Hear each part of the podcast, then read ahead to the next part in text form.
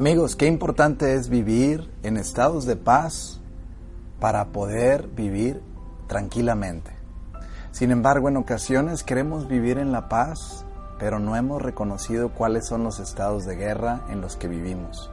Y esto es sumamente importante primero. Así como conocemos cuándo es de día, porque sabemos cuándo y cómo es de noche, así necesitamos reconocer cuáles son esos eventos en nuestra vida que nos causan mucha impaciencia, intranquilidad, ansiedad, depresión, angustia, soledad, aislamiento y muchísimas más. Cuando reconocemos y le ponemos nombre a la sensación que sentimos, empezamos después a desvincularnos de esa emoción que nos produce una desventaja en nuestras vidas.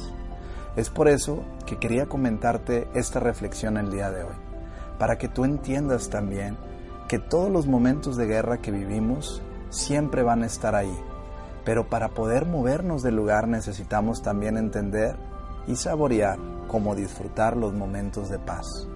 Recuerdo en una ocasión que leía en un libro y me llamó muchísimo la atención cómo la invitaban a la Madre Teresa de Calcuta a que se agregara una marcha en contra de la guerra.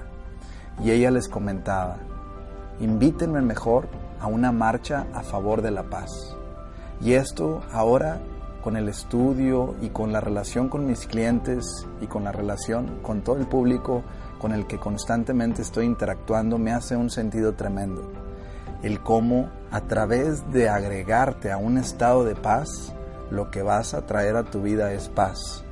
Y en ocasiones estamos luchando con un esfuerzo constante para alejar la guerra. Y esa guerra puede hacer alejar a esa persona que me incomoda alejar a esos medicamentos que ya no quiero tomar, a esos o a esas drogas, a esas sustancias, probablemente a esa pareja, probablemente a ese acompañante, a esos amigos, y en la medida en la que aplicamos más esfuerzo en contra, nos solemos ubicar en una posición más a favor de lo que estamos en contra. Y es ahí donde no podemos separarnos, nos desalentamos, nos desanimamos y nuestro cuerpo inmediatamente activa el switch de alerta constante.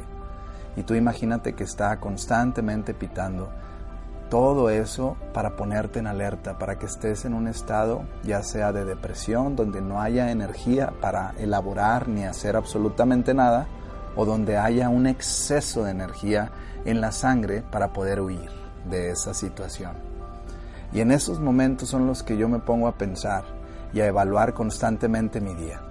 Si estoy viviendo a favor de la paz, donde me siento en un estado de relax, en un estado de relajación, de control, de amistad conmigo mismo y con el entorno que me desenvuelvo, o estoy en un estado de guerra, donde constantemente estoy en lucha por alejar eso que me incomoda. Y es esta la reflexión que yo te quería dejar.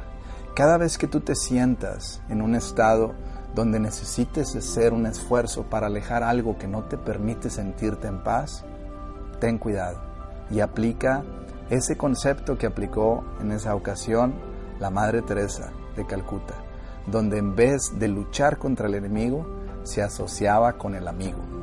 Tú escoge cuál de esos dos quieres como acompañero al enemigo que es la guerra o al amigo que es la paz. Te deseo un día lleno de abundancia, pero sobre todo te deseo un día lleno de paz.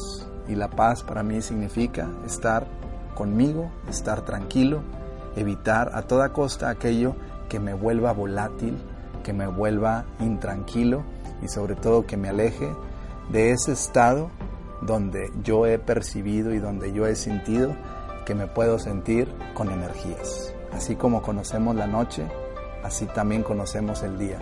Y sabemos lo que implica la noche y lo que implica el día. Y con esa misma reflexión, tú evalúas lo que implica la guerra y lo que implica la paz. Un fuerte abrazo y nos vemos a la próxima.